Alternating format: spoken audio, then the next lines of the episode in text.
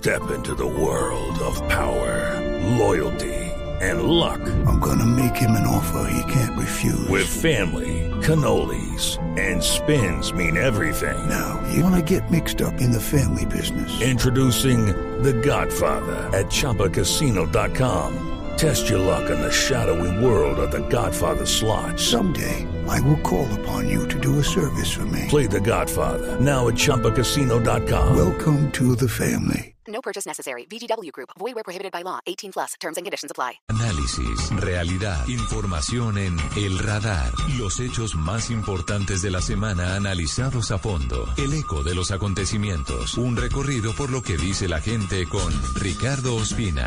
Aquí comienza El Radar en Blue Radio.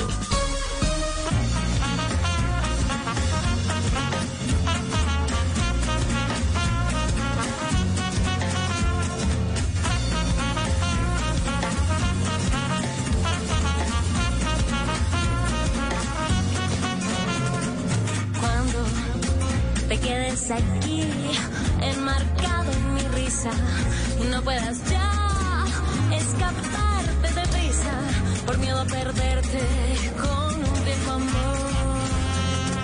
Cuando te quedes así, tartamudo inconsciente, sin disimular el placer de tenerme de vuelta en tus brazos, dándote calor.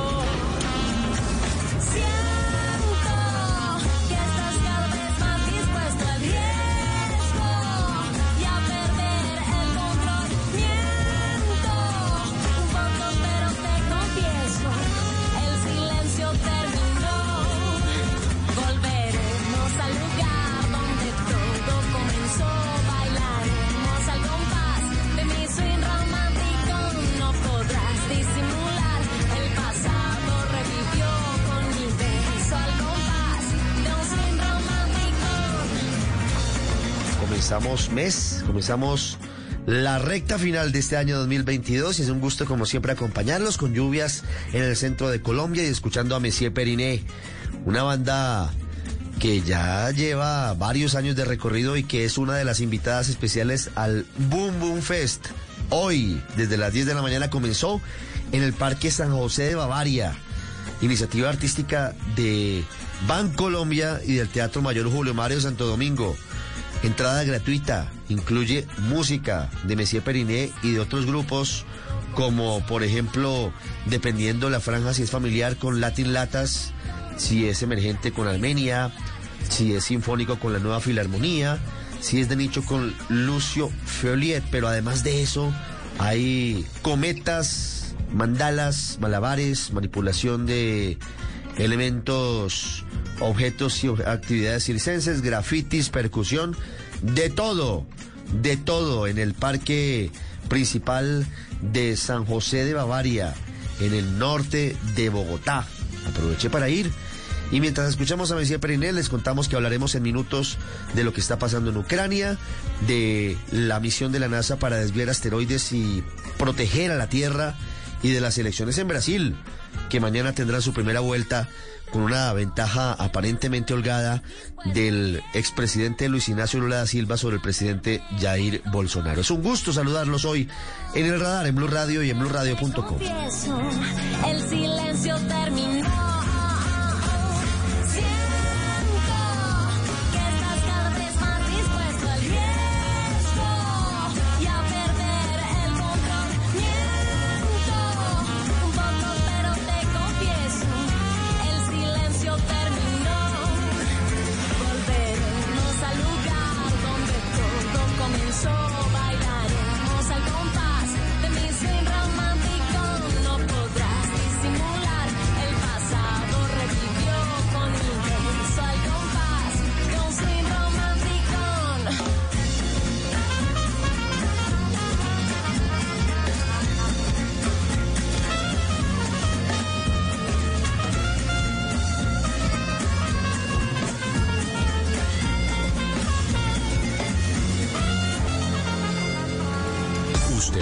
En El Radar en Blue Radio. Esta semana que termina ha sido noticia lo que está pasando entre Rusia y Ucrania por los referéndums anexionistas de unas zonas cercanas a, a la frontera entre ambos países, en la zona del Donbass la amenaza nuclear de Vladimir Putin, hizo una ceremonia en la Plaza Roja muy grande donde dijo que nunca más los ciudadanos de esas zonas iban a dejar de ser rusos y como efecto colateral lo que está pasando con el gasoducto, el Nord Stream 1 y el Nord Stream 2 que han sido dinamitados. Queremos entender qué es lo que está pasando y por qué es importante para todos saber eh, que esto que ocurre en la frontera entre Rusia y Ucrania debería interesarnos a todos. Y por eso quiero saludar al profesor Carlos Patiño, doctor en filosofía, profesor de la Universidad Nacional y quien está presentando en estos días el libro Guerra en Ucrania. Un libro muy vendido porque entiende y explica lo que está pasando hoy en el mundo. Hola profesor, bienvenido, muchas gracias. Ricardo, hola, muchas gracias. ¿Qué es lo que está pasando entre Rusia y Ucrania y por qué debe interesarnos y preocuparnos? Pues a ver, Ricardo, el, para contestarlo rápidamente habría que decir que lo que está pasando es una guerra de agresión de Rusia contra Ucrania, en una invasión, eh, en lo que uno podría denominar una guerra clásica imperialista de parte de Rusia contra Ucrania, que ha violado la soberanía de un Estado independiente, soberano, reconocido por la comunidad internacional, que se independizó de- desde el 24 de agosto de 1991 y cuya independencia fue reconocida prácticamente por toda la comunidad internacional en diciembre de 1991 y Rusia ha practicado una guerra para arrebatar territorios de forma constante y consciente a eh, el Estado ucraniano como fue la península de Crimea en el año 2014 y ahora durante el año 2022 pretendió eh, ocupar, invadir el territorio de Ucrania, destruir el Estado ucraniano, capturar a su presidente Volodymyr Zelensky, juzgarlo y eh, sacarlo de la escena política, ya fuera a través de una condena a cárcel o una eliminación a través de una pena de muerte, y eh, reconquistar el territorio de Ucrania. Y finalmente deberíamos preocuparnos porque estamos ante la guerra internacional más importante que sacude Europa desde la Segunda Guerra Mundial con una clara pretensión geopolítica y que realmente nos está poniendo al borde de una guerra nuclear. ¿Por qué ha surgido esa intención de Vladimir Putin recientemente por anexionar otros territorios? Pasó con Crimea, pero pareciera que se hubiera tranquilizado. ¿Por qué decide emprender esta aventura Vladimir Putin hacia la recuperación de Ucrania? Hay que ser claros en esto, Ricardo. No, Pu- Putin nunca ha estado tranquilo.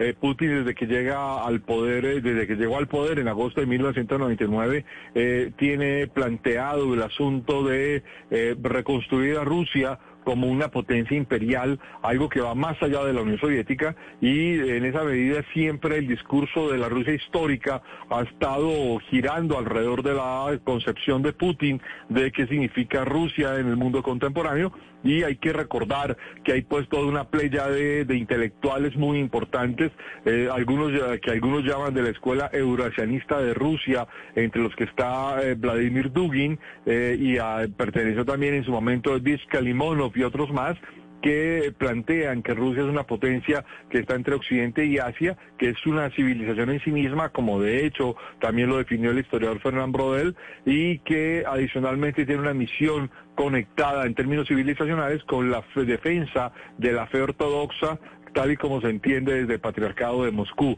En ese contexto para Putin de lo que se trata de reconstruir el imperio ruso y allí, por ejemplo, esto explica las guerras en Chechenia en 1994-1999 o la guerra contra Georgia en 2008 que prácticamente destruyó a, Georgia como Estado soberano y eh, la incursión en Crimea en 2014 o la actual guerra eh, contra Ucrania en 2022.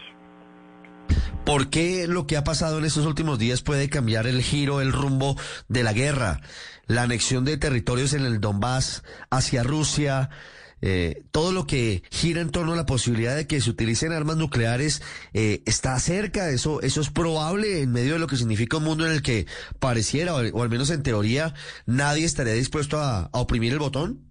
En los últimos tres meses han pasado tres, tres eh, asuntos realmente importantes. Uno de ellos que es absolutamente trascendental. Ucrania ha, ha em- ha emprendido una contraofensiva muy importante que le ha permitido recuperar gran parte eh, del territorio ocupado por los rusos, más de 8 mil kilómetros cuadrados en términos oficiales, en términos extraoficiales, algunos están hablando de una proporción que puede llegar a los 17 mil, 18 mil kilómetros cuadrados. Eso es una recuperación de territorio importantísima que los rusos no han sabido ni defender ni contener. Eh, y en ese contexto esto es una derrota militar clara y evidente para Rusia y eh, su, su ejército. Ah, hay que recordar que antes de la guerra Rusia tenía alrededor de ocho tropas, entre ocho y diez tropas por cada soldado ucraniano, eh, lo que significaba una superioridad eh, humana, pero también en términos materiales y de equipo disponible realmente evidente y con el apoyo de Occidente, pues eh, eh, Ucrania ha logrado hacer una contraofensiva realmente eh, contundente. Y aquí hay que reconocer que el ejército ucraniano ha luchado de una manera valerosa en contra de esta invasión imperialista. El segundo punto tiene que ver con que Rusia ha citado ha convocado a una a un reclutamiento masivo obligatorio en principio de 300 mil hombres y ese reclutamiento masivo pues está además recayendo de manera muy evidente en las minorías étnicas rusas y lo que Vladimir Putin pretende es reforzar sus ejércitos sobre Ucrania que están siendo derrotados y tratar de a- ahogar por abrumadora mayoría de pie de fuerza ruso a las fuerzas militares ucranianas. Y el tercer evento tiene que ver con el desarrollo de los referéndums ilegales eh, eh, desde el pleno contexto del derecho internacional que se desarrollaron en cuatro regiones, Donetsk, Lugansk, Zaporilla y Gerson, para eh, obligar a los habitantes de estas regiones a reconocer la supremacía rusa y sobre eso declarar que esos territorios pertenecen a la Federación Rusa y que si hay algún ataque sobre esos territorios, Rusia procederá allá a una declaración total de, de- de- de guer- de- de guerra y en esa declaración de guerra total, pues pasaría muy seguramente a utilizar armas de destrucción masiva, tal y como lo- Vladimir Putin lo ha dejado claro desde el comienzo de la guerra, que al día de hoy hay que recordar, lo ha mencionado por lo menos en nueve ocasiones y Sergei Lavrov por lo menos en trece ocasiones distintas. Eh, De forma tal que estamos eh, en el mundo caminando sobre una muy cierta y muy real posibilidad de que aparezca el uso de armas nucleares en una guerra eh, que se había combatido hasta ahora básicamente con el armamento convencional. Cuando se habla de uso de armas nucleares, doctor Patiño, siempre se ha pensado que sería el escenario para una nueva guerra mundial. ¿Eso sería posible si Vladimir Putin llegara a utilizar armas nucleares sobre Ucrania? Pues eh, realmente, Ricardo, estamos en una situación muy difícil porque, digamos, nadie sabe qué significa el uso de armas nucleares en este contexto. Y ah, me refiero a lo siguiente, las armas nucleares en el mundo solo han sido utilizadas en Hiroshima y Nagasaki con toda una eh, duda que va, a medida que se desclasifican documentos históricos secretos, va creciendo la duda de si había sido necesario no usar las armas nucleares en Hiroshima y Nagasaki. Y eh, luego de eso estuvo la crisis de los misiles de Cuba. Eh, debo decir que esta es la crisis de, de nuclear incluso más grave que los misiles de Cuba y nos vamos acercando a una situación como Hiroshima y Nagasaki. En ese contexto sí eh, Vladimir Putin utiliza armas nucleares toda vez que una potencia nuclear como Rusia está siendo derrotada a través de mecanismos convencionales bélicos, eh, nadie sabe cuál va a ser la respuesta de los demás países. Y eh, con un problema adicional, que tanto para el conjunto de la Unión Europea y la Alianza Atlántica, la OTAN, como para los Estados Unidos individualmente, eh, eh, se consideraría en términos morales y políticos prácticamente imposible que se dejara sin castigo a Rusia. Ahora, ¿qué significaría un castigo? que implicaría el uso de armas nucleares, sobre qué territorios pueden ser disparados. Y esto obviamente en principio abarca el territorio de Ucrania, pero también puede abarcar territorios eh, como los de Polonia, o los países del Báltico o incluso podría incluir a Alemania. Y obviamente esto está llevando a una situación de alerta sobre eh, eh, riesgos nucleares y riesgos de una guerra, una guerra mucho más eh, contundente. Esto tuvo un, un papel importante en la discusión de hace una semana, más de una semana, en la reunión de la cooperación de, la, Organización de Cooperación de Shanghái en Samarcanda, en el que tanto Xi Jinping uh, de la República Popular China como Narendra Modi, primer ministro de la República Federal de la India, pues han empezado a manifestar un distanciamiento muy evidente de, Rusia por el papel de la guerra y lo que podría significar. Sí. Estados Unidos, ¿en qué escenario se metería en una guerra con Rusia? Digamos que, es un poco el temor, o, o la OTAN, digamos Europa incluida. ¿En qué escenario? Porque se ha conocido una declaración en la que la OTAN dice, eh, la guerra no es nuestra, pero eh, pareciera que, que al final sería inevitable un choque. ¿En qué caso se daría?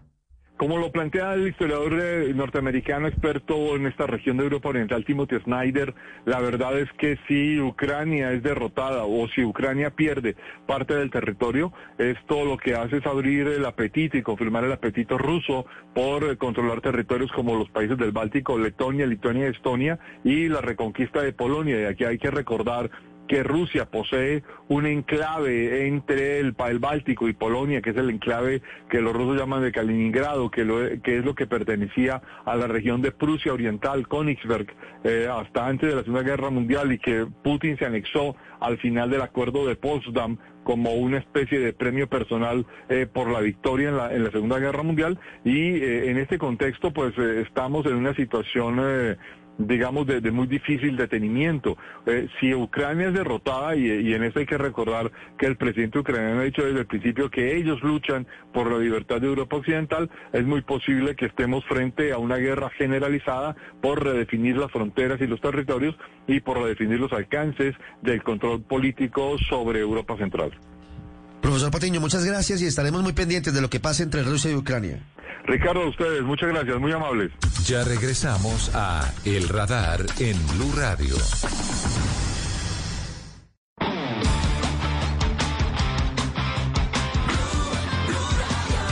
El todo sea por un beso, deal. ¿Ya soñabas con llegar a McDonald's, ordenar tus McNuggets y tu Big Mac de siempre? Con extra salsa especial, extra cebolla, porque tú eres así, extra. Pero luego recuerdas que estás en una cuarta cita y quizá ordenar cebollas extra no sea la mejor movida. Hay un deal para cada cita en McDonald's. Compra uno de tus favoritos como una Big Mac y te llevas otro por un dólar. Precios y participación pueden variar. No puede combinarse con ninguna otra oferta. Pros ahorra con Lowe's en la nueva batería de litio apilado Flex, con más poder que otras baterías tradicionales. Ahora mismo puedes ahorrar hasta 150 dólares con la compra de herramientas selectas Flex de 24 voltios. Compra y ahorra más en Lowe's. En tiendas, pídele al cajero que escanee el código de barras al momento de compra. Aplica más términos y restricciones. Ahorros según el total de compra. Requiere compra mínima de 300 dólares. Detalles en Lowe's.com. Selección varía por región. Válido hasta el 1026. De cultura. Para los gustos están los colores. Y para gozar está Son Bárbaro. Lo mejor de la música afrocubana y la salsa. Todos los sábados después de las 9 de la noche. Alístense para disfrutar de la música que jamás pasa de moda. No quiero que se me quite ahí. Arturo me da. Son Bárbaro. Hasta la medianoche en Blue Radio. Con Santiago Rodríguez y Alejandro Carvajal. Son Bárbaro.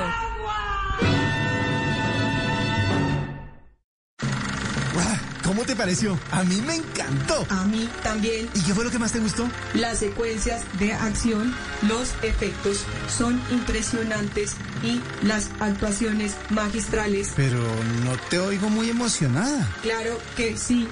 Emocionadísima. No es lo que dices, es cómo lo dices. Comunícate con tu cuerpo expresando tus emociones y sentimientos. Inscríbete en el curso Más allá de las palabras de BQ y aprende a potenciar tu comunicación no verbal. Ingresa ya a biq.com.co y eleva tu potencial. BQ, una alianza de Universidad de los Andes y Caracol Televisión. Volvemos con El Radar en Blue Radio. Hay muchas cosas de la vida cotidiana hoy que hasta hace algunos años solamente estaban en las películas de ciencia ficción. Y nos parecía muy lejano tener que llegar a un escenario en el que, por ejemplo, tuviera la humanidad que buscar el desvío de un asteroide o de un meteorito. Solamente estaba en las películas, repito. Hoy es una realidad. Esta semana que termina, la NASA ha llevado a cabo una de estas pruebas exitosas, la misión DART, que ha logrado el desvío exitoso de el asteroide Dimorphos muy lejos de la Tierra, pero que se siguió en detalle desde nuestro planeta y que es una de las misiones referente para lo que será el futuro. Siempre hay riesgos de que algún asteroide o algún meteorito toque la Tierra tenga un diámetro grande y termine causando una tragedia o un cataclismo global. Por eso hoy hemos querido explicarles de qué se trata la misión DART, por qué es importante para los humanos. Parece un poquito lejano, pero tal vez no lo es tanto. Saludamos a los amigos en nuestras redes sociales, en nuestros eh, canales de video y también en nuestra antena en Blue Radio. Y por eso saludo al doctor Jorge Núñez, él es científico planetario y astrobiólogo senior en el sector de exploración espacial el Laboratorio de Física Aplicada de la Universidad John Hopkins y ha tenido un papel dentro de toda la misión DART. Hola, doctor Núñez, gracias por estar con nosotros. Sí, muchas gracias por tenerme. Es un placer de estar con ustedes. ¿De qué parte de Colombia es usted, doctor Núñez? Eh, sí, yo nací en Manizales, entonces, eh, eh, de ahí en la parte de Caldas. Eh, es una muy, un sitio muy bonito. Manizaleño, por supuesto, cómo no, por la, la capital del departamento de Caldas. Sí, señor. Colombiano en la misión DART. Un gusto, un gusto saludar a un compatriota en esta misión y, y en estas responsabilidades globales importantes. Doctor Núñez, quiero empezar preguntándole, ¿qué es la misión DART? Sí, bueno, entonces DART, que en inglés significa Double Asteroid Redirect Test. Entonces, en, español básicamente lo que significa es, es el desvío de un asteroide binario, sistema binario, eh, con una, y como se dice en inglés, test, es un ensayo. Entonces, esta es la primera vez que nosotros estamos ensayando una técnica para tratar de desviar un asteroide que obviamente este asteroide que, nosotros estrellamos no era mm, ningún riesgo eh, eh, hacia la Tierra, pero como nosotros no queremos ensayar por primera vez algo nuevo cuando algo está peligroso esté pasando. Entonces, esto es primer ensayo de tratar de desviar un asteroide con un impacto y lo único que se necesita hacer es un desvío pequeño comparado con, por ejemplo, las películas de Hollywood, entonces digamos como Armageddon o Deep Impact, que lanzaron astronautas y tenían que poner, explotar el asteroide con una bomba nuclear. En este caso, si nosotros podemos detectar un asteroide que pueda ser peligroso para la Tierra y la humanidad, Hello, it is Ryan, and I was on a flight the other day playing one of my favorite social spin slot games on chumbacasino.com. I looked over the person sitting next to me, and you know what they were doing? They were also playing Chumba Casino. Coincidence? I think not. Everybody's loving having fun with it. Chumba Casino is home to hundreds of casino style games that you can play for free anytime, anywhere, even at 30,000 feet. So sign up now at chumbacasino.com to claim your free welcome bonus. That's chumbacasino.com and live the Chumba life. No purchase necessary. Group. Void prohibited by law. See terms and conditions. 18 plus. en adelante, y estamos hablando con años en adelante, entonces podemos lanzar algo pequeño y lo único que se necesita es simplemente hacer un cambio pequeño en la velocidad del asteroide. Con eso podemos desviar un poquitico la- eh, eh, su dirección. Y obviamente como esto es a larga distancia, ese despliegue pequeño es grande suficiente que para cuando el tiempo que pase por la Tierra pasa con mucha distancia, sin peligro. ¿Cómo seleccionaron eh, al asteroide Dimorphos? ¿Por qué lo seleccionaron para hacer esta prueba? Sí, es una pregunta. Entonces, la razón por que nosotros escogimos este sistema, que es un sistema binario, es el, de Didymos. Entonces, es, eh, es binario, siendo que tiene dos asteroides que están orbitando entre sí mismos. Entonces, Didymos es el tamaño, digamos, de, tiene un diámetro de 780 metros eh, grande. Entonces, imagínate como el, edificio más alto del mundo, el Burj Khalifa, que es básicamente ese- esa altura. Y mientras tanto, tiene como una, una luna que está orbitando alrededor como la luna de nosotros, y esa luna se llama Dimorphos. Y es Dimorphos es el tamaño de 160 metros de diámetro. Entonces imagínate como un estadio grande o el equivalente a la pirámide de Giza.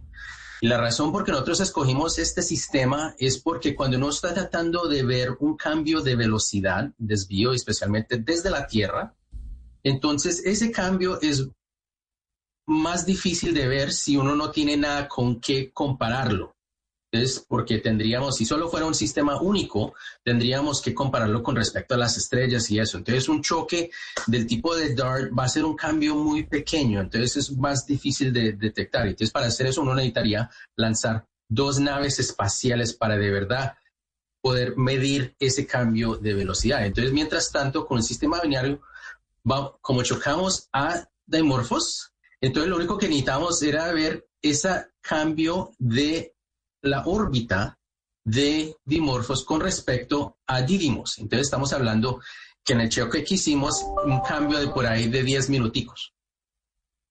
Sí, es un cambio en teoría menor, pero que es suficiente para que haga un desvío que pueda, en este caso hipotético, evitar su choque contra la Tierra.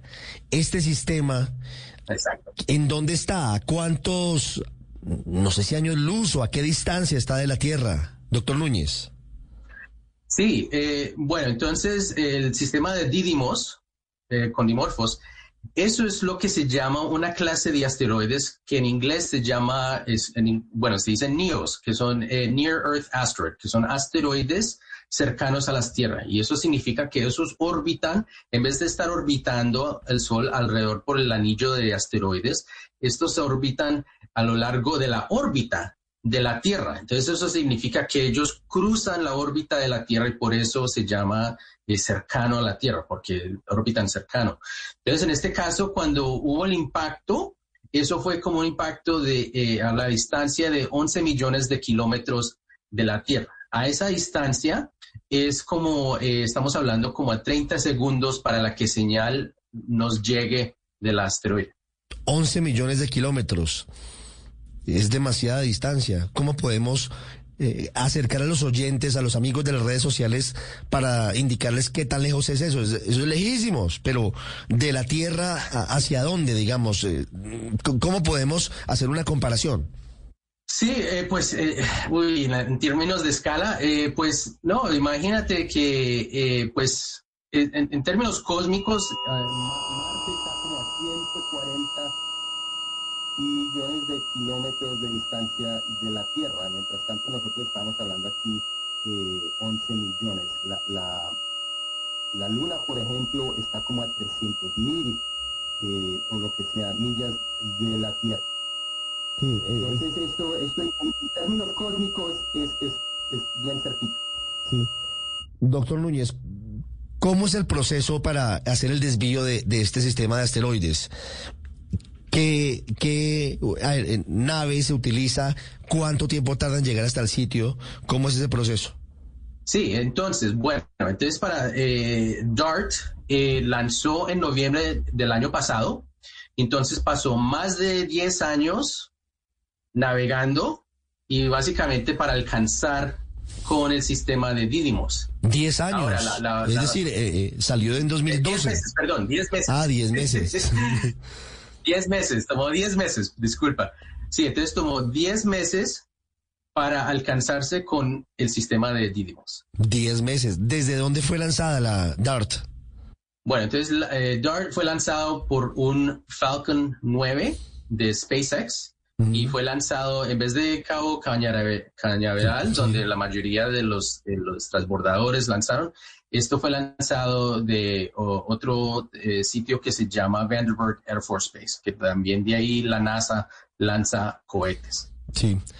Que queda en California. En California. ¿Y cómo es el procedimiento? Porque todas las, cámaras de la NASA y del mundo estaban pendientes de que fuera exitoso el desvío de la trayectoria o el cambio de velocidad de este asteroide a través de DART. ¿Cómo se hizo? Sí, entonces, bueno, todo esto era eh, un, esfuerzo coordinado eh, por el equipo de, de, DART más la NASA con sus eh, partners de, la, Agencia Espacial Europea, con ESA. Entonces, el plan era de que, obviamente, DART era la nave de que se iba a chocar con, la, con el asteroide, pero dos semanas antes del impacto soltaron un satélite pequeño que se llama un CubeSat, eh, un satélite cubo que es, digamos, imagínate el, el tamaño de una pequeña maleta. Y ese satélite estaba acompañando a DART y tomó imágenes del impacto y también va a tomar imágenes del cráter que se formó por DART, porque nosotros estuvimos en, el lunes cuando fue el, el evento, nosotros estábamos eh, básicamente viajando con DART porque la cámara estaba tomando imágenes cuando se estaba acercando al asteroide y lo estaba mandando en vivo y nosotros pudimos, pudimos ver ese impacto en vivo cuando el DART se estaba acercando. Y todo, en las últimas horas, eso fue navegación completamente autónoma. Entonces eso significa que DART se estaba navegando a sí mismo sin control de los eh, eh, ingenieros aquí en la Tierra. ¿Desde qué distancia disparan y qué le disparan para hacer el desvío? Eh, utilizan eh, eh, para, el- para, para desviar el asteroide Sí, o desviar... sí, para el asteroide, para- des- para- para- desviar el- sí. el asteroide. Simplemente fue la nave, no hubo un proyectil o lo que sea, nada de explosión. Simplemente esto fue un impacto cinético. Entonces imagínate, la nave estaba volando a 6 kilómetros por segundo. Estamos hablando de casi 22 mil kilómetros por hora. Eh, mucho. Muy Es más rápido. rápido de lo que uno anda en la carretera. Muy rápido, muy rápido. Entonces, a esa velocidad, eso, es al- eso sí es alta energía. Entonces, Una, un avión o un avión va, un avión va por, por rápido que vaya a mil kilómetros por hora hoy. O sea, esto va, iba eh, Dart 22 veces más rápido que un avión. Imagínese usted, oyente, amigo que está en redes, un vuelo cualquiera en el que usted va en el avión y va rápido. Pues va 22 veces y va Eh, sí. 22 veces más rápido, aproximadamente, algo así. Sí, comparado con, por ejemplo, un avión, un avión, por ejemplo, está, vuela, que digamos, a 500, estamos hablando de 700, o lo que sea, 800, kilómetros por hora. 900, sí, exactamente. Sí, sí, sí. Así es. Esa es la comparación. Y el impacto de DART logra el desvío. ¿En cuánto se desvió la trayectoria del asteroide? Ah, bueno, el impacto, eh, estamos, eh, Dimorphos tiene una órbita, el periodo de una órbita como de 12 horas. Entonces nosotros, obviamente, todavía eh, se necesitan hacer las observaciones detalladas con los telescopios de aquí en la Tierra por las próximas semanas y posiblemente eh, unos pocos meses. Pero nosotros estimamos que el impacto de DART eso probablemente causó un cambio de 10 minutos en la órbita de Dimorphos. Que es un cambio importante. Eh, doctor Núñez, esta experiencia, ¿cómo va a nutrir a la NASA y a otras agencias para cuando eventualmente tengan que hacerlo, no como ensayo, sino de verdad? ¿Eso cómo aplicaría en el caso de que eventualmente un asteroide sí amenace la Tierra? Sí, exactamente. Entonces este ensayo fue la primera vez que nosotros ensayamos esta técnica, pero entonces viendo que fue un éxito, entonces en el futuro, obviamente pues te- tenemos que analizar cómo fue los resultados del impacto, qué tanto fue la desviación, qué tan grande fue el cráter.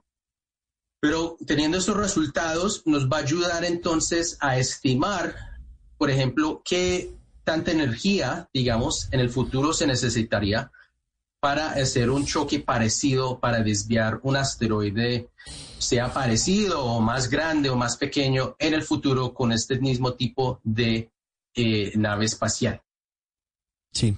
¿Será suficiente el impacto de la nave sin necesidad de utilizar cohetes u otro tipo de, armamento que logre desviar el asteroide o eso sería posible también utilizarlo? Pues el plan sería de que si nosotros podemos detectar con suficiente antelación asteroides que puedan causar peligro para la Tierra, entonces eh, lo, lo que se puede hacer entonces es hacer este tipo de misión que se puede hacer un desvío pequeño en larga distancia desde la Tierra. Y entonces para eso no se, va a necesi- no se necesitaría, digamos, un impacto, un- una explosión o una bomba nuclear o lo que sea, porque lo hacemos un desvío pequeño a largas distancias. Obviamente hay otras técnicas que, por ejemplo, hay gente que, han- que han estado proponiendo, eh, por ejemplo, utilizando un, tra- básicamente poner una, una una espacial eh, cerca del asteroide y entonces la, la gravedad de, las, de, esa, de esa masa de, las, de la nave espacial puede desviar un poquito el, el, asteroide. Otros también han proponido, por ejemplo, utilizando un tipo como de un láser y ese láser con, con eh, ayuda a quemar parte del asteroide y, esa, y ese exhausto causa un poco de desviación. Entonces, esas son tecnologías que todavía no son maduras. Entonces, por esto, un, este tipo de misión, que simplemente un impacto pequeño con una nave espacial sea suficiente cambio de velocidad y monto que fuera transferido al asteroide a largas distancias, esto se puede hacer. Claro. Doctor Núñez, muchas gracias.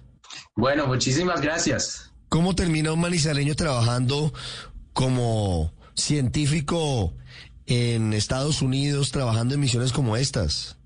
Uy, esto es algo que yo pueda, pueda hacer. Y, obviamente, pues uno miraba a los astronautas y eso, pero no se veían hispanos o lo que sea. Y afortunadamente, pues mi familia, nosotros estuvimos, mudamos a los Estados Unidos eh, por los estudios de mis padres y tuve la, oportunidad de estudiar en los Estados Unidos y me encontré con un profesor de que resultó siendo un miembro de, un equipo de la misión a Marte, eh, con los Mars Rovers. Y tuve una oportunidad de ser un intern y así es como empecé. tuve la oportunidad de ver que, uy, esto es algo que, que uno puede hacer como una carrera y eh, es algo de que me, obviamente inmediatamente estaba emocionado y esto es algo que, quería hacer. Entonces, obviamente con estudios grandes, fuertes y, pues eh, aplicando para programas, para participar en este tipo de, eh, internados. Y sí, tuve esos, esos éxitos y esas oportunidades que me logró traer a donde yo estoy trabajando y a estudiar en geología planetaria y logré participar con en donde yo trabajo en Johns Hopkins, eh, Applied Physics Lab, el laboratorio de física aplicada de Johns Hopkins, y ellos hacen misiones eh, por la, para la NASA. Y así es como logré participar en esta misión. Pues ahí está la historia breve al final de, de esta charla maravillosa con un eh, colombiano que hace parte de lo que hasta ahora parecía ficción, pero que ya está ejecutándose en la realidad, la posibilidad de desviar asteroides que amenacen la Tierra. Doctor Jorge Núñez, muchas gracias por haber estado con nosotros hoy en Blue Radio. Disculpa, no, muchísimas gracias. Esto ha sido un, un placer y obviamente pues yo lo que espero es de que la gente que mire este tipo de misiones y lo que sea, este que especialmente los niños que están estudiando ahora en el colegio, de que se sientan que, puedan ser capaces eh, y, trabajar en este tipo de, exploración y, en el futuro. De que no es solo algo para, para gente que está en los Estados Unidos, pero es gente también eh, en Colombia lo puede hacer. Usted está en el radar en Blue Radio. Hablamos de lo que pasa en Brasil a pocas horas de las elecciones presidenciales. Dan Sister desde Sao Paulo con bandeirantes nos cuenta lo que pasa a pocas horas de que inicie la jornada de elecciones presidenciales en el gigante suramericano. Hola, saludos desde Brasil. El expresidente Luis Ignacio Lula da Silva se reunió con más de 130 empresarios. El candidato izquierdista garantizó que si gana las elecciones, la reforma tributaria va a salir del papel. En cuanto a la política económica, sostuvo que en sus dos mandatos el país más grande de Latinoamérica tuvo superávit fiscal y caída en la inflación. Por supuesto, no mencionó a la crisis económica que dejó su aliada Dilma Rousseff. Lula, que es apoyado por gran parte de los artistas, anticipó que en el caso que sea cuestionado sobre corrupción en el último debate previo a la primera vuelta, va a mencionar las sospechas en contra de Jair Bolsonaro y su familia. No hay Bolsonaro. Él dijo que va a ganar, pero el bolsonarismo no va a morir, por lo que les toca derrotarlo en un debate saludable para la sociedad. Añadió que no entiende cómo es posible que Brasil sea gobernado por gente del tipo de esta que comanda la nación. El presidente de la República participó en un evento de motociclistas en el litoral paulista. Mientras su equipo ha difundido hechos de su gestión como el avanzo digital, Jair Bolsonaro visitó al Instituto Neymar Jr. en Santos, que ayuda a jóvenes necesitados de la región. Desde País, la figura del fútbol brasileño dijo que quedó muy feliz por su presencia. E eu tô muito feliz que vocês estão aí, tá? Beijo enorme, fica com Deus. De hecho, con esta polarización que hemos visto en las calles entre ellos y los rojos, ni la selección ha sido capaz de unir el pueblo en usar los mismos colores. Reportó desde Brasil, Dancis. ¿Qué significa lo que pasa en Brasil, que se juega este domingo la geopolítica, no solamente en ese país, sino en toda América Latina? Lucas San Pedro nos cuenta. Los brasileños irán mañana a las urnas para la primera vuelta presidencial. Entre 11 candidatos se espera que a la segunda vuelta, que será el 30 de octubre, lleguen Jair Bolsonaro, su actual presidente, y el expresidente Luis Ignacio Lula da Silva y su gobierno de izquierda. Son polos completamente opuestos y la decisión que tomen los brasileños en las urnas será fundamental para el país y para la región, explica Manuel Alejandro Rairan, analista internacional y docente de la Universidad Externada. Con la llegada de Lula podríamos ver una región nuevamente direccionada hacia la parte alternativa y progresista en América Latina. Podría encajar con esta nueva izquierda o alternativa, yo no diría tanto izquierda, sino un nuevo progresismo en América Latina que hemos visto con Gabriel Boric en Chile, que vemos en Colombia con Gustavo Petro. En la más reciente encuesta, la diferencia entre ambos candidatos en primera vuelta es de 16 puntos. La intención de voto en primera vuelta por Lula da Silva subió levemente, del 46 al 47%, mientras que la de Bolsonaro sigue estancada en 31%. Si gana Jair Bolsonaro, estaría en, en una cuota mínima en América Latina y sería uno de los países que quedaría pocos en América Latina de esa derecha. Según las encuestas, en segunda vuelta el escenario sería el siguiente. Lula da Silva vencería con el 54% de los votos, frente a un 35% que obtendría Bolsonaro. En cuanto a la imagen, el 50% de los brasileños tienen una imagen negativa de Jair Bolsonaro frente a un 33% de Luis Ignacio Lula da Silva. El radar en Blue Radio.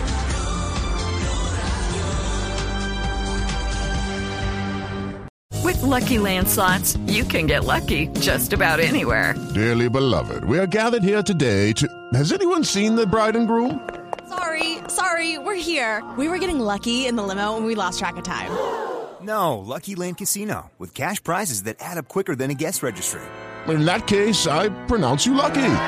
Play for free at LuckyLandSlots.com. Daily bonuses are waiting. No purchase necessary. Void where prohibited by law. 18 plus. Terms and conditions apply. See website for details.